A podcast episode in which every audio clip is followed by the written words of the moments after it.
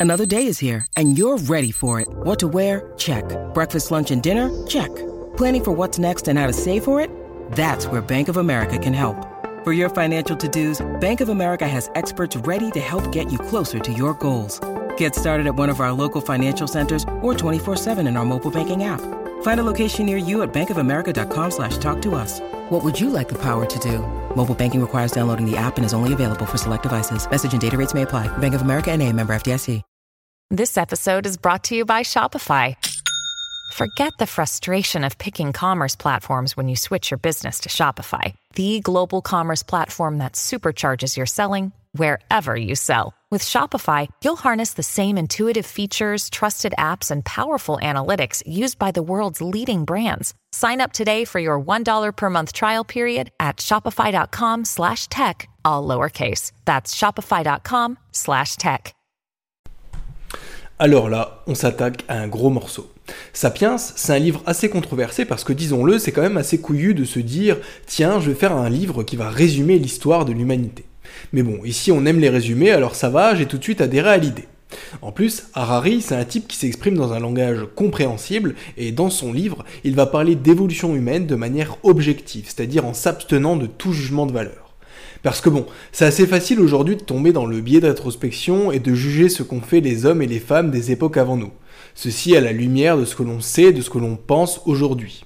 À bon entendeur, bien sûr, mais bon, tout ça pour dire que selon l'auteur, l'Homo sapiens a réussi à établir son apogée, à se hisser au sommet de la chaîne alimentaire, grâce à trois piliers qui sont la révolution cognitive, la révolution agricole et la révolution scientifique et technologique. On va résumer ces révolutions-là une à une, et honnêtement, elles sont plus passionnantes les unes que les autres, donc je ne peux que t'inviter à rester jusqu'au bout.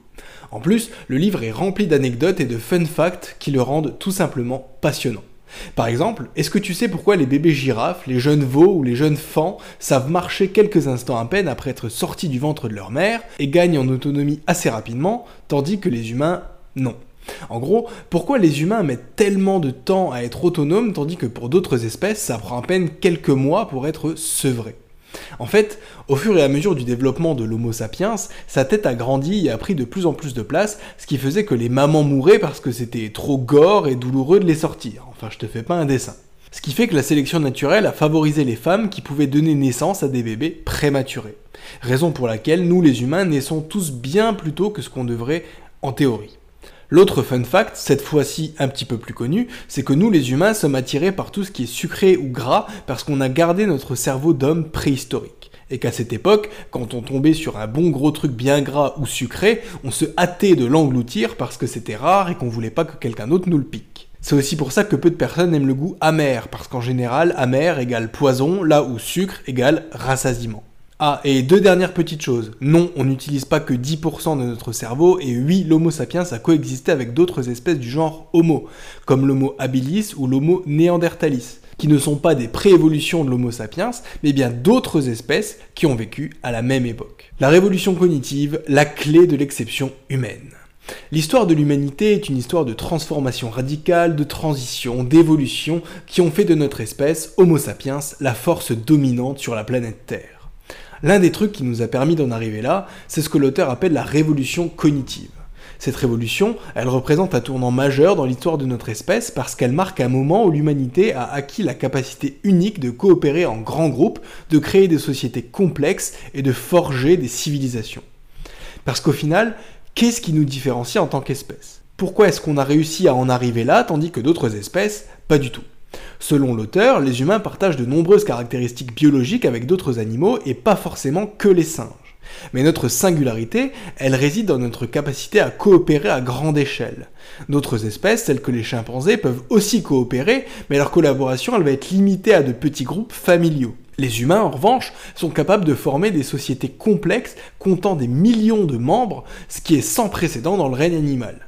L'une des clés de cette capacité de coopération étendue réside dans notre aptitude à créer et à partager ce que l'auteur appelle des mythes, qui sont en fait des histoires et des croyances communes. Les mythes ne sont pas seulement des histoires fabriquées de toutes pièces, mais des récits qui façonnent la manière dont nous percevons le monde et comment nous interagissons les uns avec les autres. Les mythes peuvent prendre la forme de religion, de philosophie, de lois, de nations et d'autres idées abstraites qui unissent les gens au-delà de leurs liens familiaux. Parce qu'au final, une société anonyme, une loi, un dieu, une frontière, tout ça, ça n'est pas palpable et ça n'existe que parce qu'un grand nombre de personnes ont la croyance commune que ça existe. Harari explique que ces mythes partagés permettent aux humains de former des groupes beaucoup plus vastes que les liens familiaux ne le permettraient normalement. On pourra se sentir proche d'une personne simplement parce qu'elle partage avec nous des mythes communs, comme une nationalité ou une religion, tandis qu'on en rejettera d'autres, plus riches, plus belles ou plus sympas, simplement parce qu'elle ne partage pas ces mythes-là. On en a beaucoup parlé sur cette chaîne, la similarité va attirer notre attention et permettre de créer des liens beaucoup plus forts. Lorsqu'un grand nombre de personnes croient en la même idée, elles sont prêtes à coopérer avec des étrangers qui partagent cette croyance, et c'est comme ça qu'on a réussi à créer des sociétés étendues. Par exemple, la foi religieuse a souvent joué un rôle central dans l'unification de communautés et de sociétés entières. Si le protestantisme a pu exister et se développer, c'est parce que des gars, à un moment donné, se sont dit Mais oui, c'est vrai, Luther a raison, la religion, ça doit se passer de telle et telle façon. C'est parce qu'ils ont rejoint un mythe, le protestantisme, qui lui-même était issu d'un autre mythe originel, le christianisme. Donc la capacité à créer et à partager des mythes repose sur les cerveaux humains qui sont extrêmement adaptatifs. Notre cerveau est un réseau de neurones hautement complexe qui est capable de traiter une grande quantité d'informations et de faire preuve d'une flexibilité, d'une adresse et d'une conscience de soi dont ne sont pas capables la plupart des autres animaux. Ça signifie que nous pouvons nous adapter rapidement à des nouveaux concepts et à de nouvelles croyances, ce qui facilite la propagation des mythes à travers la population. Dans ce contexte, la langue a été un outil de coopération crucial. Le langage est un outil puissant dès lors qu'il s'agit de communiquer. Grâce au langage, les humains peuvent partager des idées abstraites, raconter des histoires, transmettre des connaissances et coordonner des actions. Au début, les premiers Homo sapiens communiquaient seulement via des cris semblables à ceux des singes.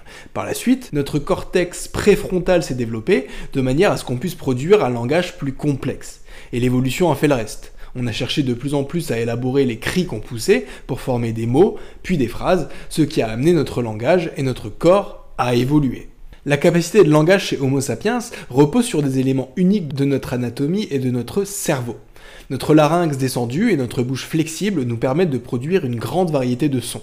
De plus, notre cerveau est bien développé et aussi bien compliqué, ce qui nous permet de produire un langage bien plus sophistiqué que de simples cris primaires. En comparaison, les autres animaux ont des anatomies différentes et des capacités cérébrales limitées pour la communication verbale.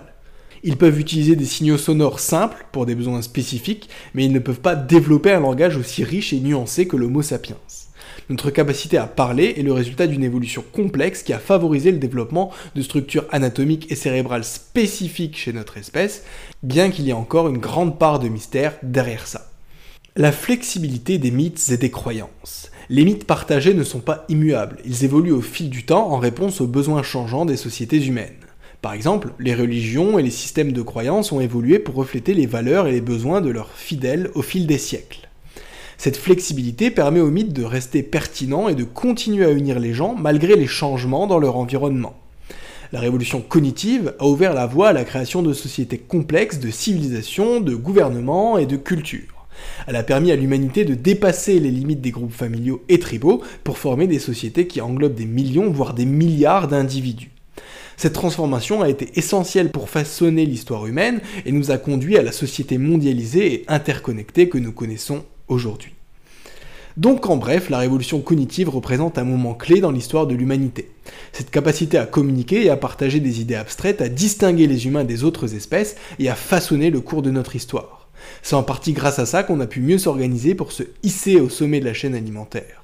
Il y a quelques millénaires, on avait peur de se faire bouffer par un lion, et aujourd'hui, c'est le lion qui a peur qu'on le kidnappe pour l'enfermer dans un zoo.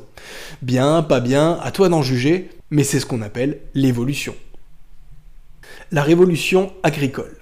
Avant la révolution agricole, les êtres humains étaient principalement chasseurs-cueilleurs, dépendant de la cueillette des plantes et de la chasse d'animaux pour leur subsistance. Cette période, qui a duré des centaines de milliers d'années, était caractérisée par une mobilité constante de petites communautés et une dépendance étroite vis-à-vis de la nature. Cependant, aux alentours de 10 000 avant Jésus-Christ, un tournant majeur s'est produit lorsque les premières communautés ont commencé à domestiquer des plantes et des animaux, formant ainsi les bases de l'agriculture. L'adoption de l'agriculture a profondément changé la manière dont les sociétés humaines fonctionnaient. Les êtres humains ne se déplaçaient plus constamment, mais s'installaient dans des endroits spécifiques pour cultiver des cultures et élever du bétail. Si tu te souviens de tes cours d'histoire du collège, c'est ce qu'on appelle la sédentarisation. Ça a conduit à une augmentation de la population parce que l'agriculture permettait de produire plus de nourriture que la chasse et la cueillette. Et parce qu'on courait moins partout, donc on avait un peu plus de temps pour euh, jouer au docteur derrière les buissons. Ceci étant, la révolution agricole a entraîné d'autres défis tels que la nécessité de stocker des excédents alimentaires, de protéger les récoltes contre les prédateurs et de gérer les conflits liés à la propriété des terres. Sans compter sur les aléas climatiques ou certains insectes qui pouvaient venir gâcher toute une récolte. Mais quoi qu'il en soit, ça ressemble déjà plus à des problématiques que l'on connaît aujourd'hui. Ce que je veux dire, c'est que certaines problématiques contemporaines ont commencé à exister à ce moment-là, par exemple en ce qui concerne les injustices en défaveur des agriculteurs. À différentes époques, le surplus de production était confisqué au profit de la noblesse pour la guerre et la construction des châteaux, des forts, des arts et de la philosophie. Donc en gros, c'était capté au bénéfice d'une élite au détriment du paysan qui peinait à survivre et à mettre de côté pour la période suivante. Du coup, certains voyaient très très long terme et plantaient des oliviers ou des arbres fruitiers dans l'espoir que dans quelques générations, on puisse en presser l'huile ou en vendre la récolte. Dans la même idée, l'une des conséquences majeures de la révolution agricole a été le développement de la propriété privée. Alors que les chasseurs-cueilleurs avaient tendance à partager les ressources de manière plus égalitaire, l'agriculture a créé un besoin de définir des territoires et des possessions individuelles. Ça a conduit à des inégalités parce que certaines personnes étaient en mesure de contrôler et de posséder plus de terres et de ressources que d'autres. C'est l'éternel débat qu'on a encore aujourd'hui avec le capitalisme et la répartition des richesses, en réalité. Autre point, la révolution agricole a entraîné une certaine dépendance à l'égard de la monoculture, c'est-à-dire de la culture des plantes spécifiques au détriment d'autres. Bien que ça ait permis de produire des quantités plus importantes de nourriture et de nourrir plus de gens, ça a également rendu les communautés vulnérables aux maladies et aux famines. Les premiers agriculteurs ont dû faire face à des problèmes de santé liés à une alimentation moins variée et à la proximité croissante avec le bétail, ce qui a favorisé la transmission de maladies infectieuses. Maladies contre lesquelles leur corps n'a pas été protégé, puisque jusqu'à maintenant, l'homme ne côtoyait pas le bétail de si près et qu'une alimentation moins variée diminue le système immunitaire, ce qui n'est aujourd'hui plus un secret pour personne. La révolution agricole a aussi eu un impact sur l'environnement. La déforestation et la transformation des terres pour l'agriculture ont eu des conséquences durables sur les écosystèmes et la domestication des animaux a contribué à la propagation de nouvelles maladies zoonotiques, c'est-à-dire toutes les maladies qui à la base ne touchent que les animaux mais qui maintenant touchent aussi l'humain, du genre la grippe aviaire, la grippe porcine ou encore le coronavirus. Ceci étant, l'agriculture a permis de libérer du temps et de la main-d'œuvre pour d'autres activités, ce qui a ouvert la voie à la spécialisation, au commerce et au développement de prémices d'une société matérielle qui laissera place à notre époque à la société de consommation capitaliste. En fin de compte, le chapitre sur la révolution agricole met en lumière l'énorme impact que cette transition a eu sur la société humaine. Elle a changé la façon dont nous vivons, travaillons et interagissons les uns avec les autres. Elle a ouvert la voie à la croissance démographique, à l'urbanisation et à la formation de civilisations plus complexes. Ceci étant, elle a également posé des défis et des problèmes, notamment des inégalités croissantes, des problèmes de santé et des dommages environnementaux, problématiques auxquelles on est d'ailleurs toujours confronté aujourd'hui. La révolution agricole est l'un des pivots de l'histoire humaine et elle a jeté les bases de la société telle que nous la connaissons aujourd'hui. La révolution scientifique et industrielle, le pouvoir de la connaissance et de la technologie. L'un des autres points centraux du livre Sapiens est la révolution scientifique et industrielle. C'est un tournant majeur dans l'histoire de l'humanité qui a radicalement transformé la société et le monde tel que nous le connaissons aujourd'hui. Cette révolution, elle a été marquée par l'émergence de la science moderne et par l'application de la technologie dans le but d'améliorer la vie humaine. Schématiquement, on parle ici beaucoup des avancées en termes de médecine, que ce soit avec l'abandon de la théorie des miasmes au profit de la théorie microbienne, ou encore avec toutes ces technologies qui nous permettent de remplacer un membre humain qui a été sectionné par un membre robot qu'on peut utiliser à la seule force de notre cerveau. Dans un cas ou l'autre, la science, et en particulier la médecine, nous a fait passer de singes qui ne vivaient pas très longtemps à un genre de surhomme. Mais je m'égare. Revenons aux origines de ce chapitre et en particulier au point qui s'intitule L'évolution de la connaissance de l'agriculture à la science. Pour Harari, la société humaine commence vraiment à ressembler à ce qu'elle est aujourd'hui à compter de l'ère agricole, c'est-à-dire le moment où les êtres humains ont commencé à cultiver la terre et à s'installer en communauté sédentaire. Cette transition a marqué le début de la division du travail et de la formation de sociétés plus complexes. Parce qu'au final, c'est parce que l'humain a réussi à bien manger qu'il a ensuite réussi à bien réfléchir. C'est pour ça qu'on dit que le microbiote, qui a son propre système neuronal, est en fait le premier cerveau de l'homme et que celui qu'on a dans la tête n'est que le second. C'est pour ça qu'on se retrouve encore aujourd'hui avec des expressions comme j'ai un nœud dans le ventre, ça me prend aux tripes, ou encore oulala, cette histoire me donne mal au bide. Ceci étant, l'agriculture était aussi associée à des problèmes tels que les famines, les épidémies et la déforestation, comme on l'a dit juste avant. Donc elle avait et a toujours eu ses limites, et c'est là qu'intervient le troisième pilier, qu'est la révolution scientifique. Cette révolution, elle a marqué un tournant décisif parce qu'elle a introduit une nouvelle approche de la connaissance. Les scientifiques ont commencé à remettre en question les dogmes religieux et les croyances traditionnelles en utilisant l'observation, l'expérimentation et l'approche scientifique pour mieux comprendre le monde. On se rend alors compte de plein de choses. Quelqu'un qui se met à trembler et à convulser, il n'est plus possédé par le malin, mais il fait ce qu'on appelle une crise d'épilepsie. Le Soleil ne tourne pas autour de la Terre, c'est en fait l'inverse. Ce ne sont pas les miasmes qui nous rendent malades, ce sont des petites bestioles invisibles qu'on appelle bactéries. L'âge de la technologie, de la machine à vapeur à l'intelligence artificielle. La révolution industrielle est étroitement liée à la révolution scientifique. L'application de la science à la technologie a permis le développement de machines telles que la machine à vapeur qui a transformé la production, le transport et la société en général. La révolution industrielle a déclenché une croissance économique sans précédent, mais elle a aussi engendré des défis sociaux, notamment quant aux conditions de travail dans les usines et aux inégalités économiques. Au fil du temps, la technologie a continué à évoluer de la production de masse à l'ère numérique. L'avènement de l'ordinateur et de l'Internet a ouvert la porte à une nouvelle ère de communication et de transformation de l'information. Les progrès de l'intelligence artificielle et de la robotique ont également soulevé des questions sur l'avenir du travail et de la société. Est-ce qu'on se fera tous remplacer par ChatGPT? Seul l'avenir nous le dira, mais j'ai bon espoir que non. Après tout, c'est ce que la plupart des gens pensaient à l'avènement d'Internet, mais au final, cet avènement s'est plutôt fait à leur profit qu'à leur détriment. C'est un outil plus qu'un bourreau et il a un bilan plutôt positif. Sans Internet, tu ne pourrais d'ailleurs pas être en train d'écouter cet épisode. Félicitations à toi si tu en as rêvé jusqu'à là, soit dit en passant, tu es un élève très assidu. Les impacts de la révolution scientifique et industrielle. La révolution scientifique et industrielle a eu des conséquences profondes sur la vie humaine et sur la planète. D'un côté, elle a permis d'améliorer la santé, la longévité et la qualité de vie grâce à des avancées médicales et technologiques. Les innovations dans les transports et les communications ont aussi facilité d'autres choses comme les voyages, les communications et le commerce. Mais de l'autre, elle a aussi entraîné des défis majeurs. L'industrialisation a eu un impact dévastateur sur l'environnement avec la déforestation, la pollution de l'air, la pollution de l'eau et le changement climatique de manière générale. Tout ça sans compter sur les inégalités économiques qui se sont creusées avec des pauvres qui sont de plus en plus pauvres et des riches qui sont de plus en plus riches. Dilemmes éthiques et moraux. La révolution scientifique et industrielle a également soulevé des questions éthiques et morales complexes. Les avancées en génétique ont ouvert la porte à la manipulation du code génétique humain, ce qui suscite des préoccupations en termes de modification génétique, voire même d'eugénisme.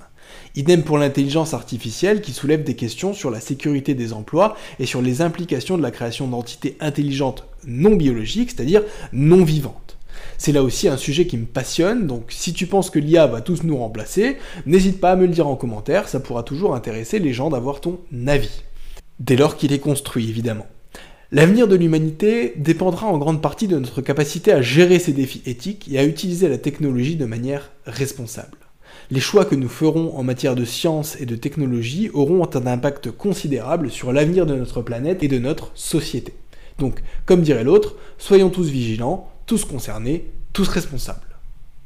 En conclusion, la révolution scientifique et industrielle est une étape importante de l'histoire de l'humanité. Ces avancées qu'ont connues la science et la technologie ont amélioré la qualité de vie de nombreuses personnes, mais elles ont également posé des défis importants en matière d'environnement, d'inégalité et d'éthique.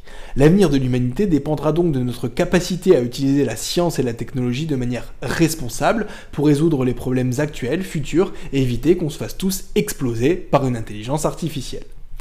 Voilà, j'espère que ce résumé t'aura plu. Si c'est le cas, tu likes, tu partages et surtout tu t'abonnes.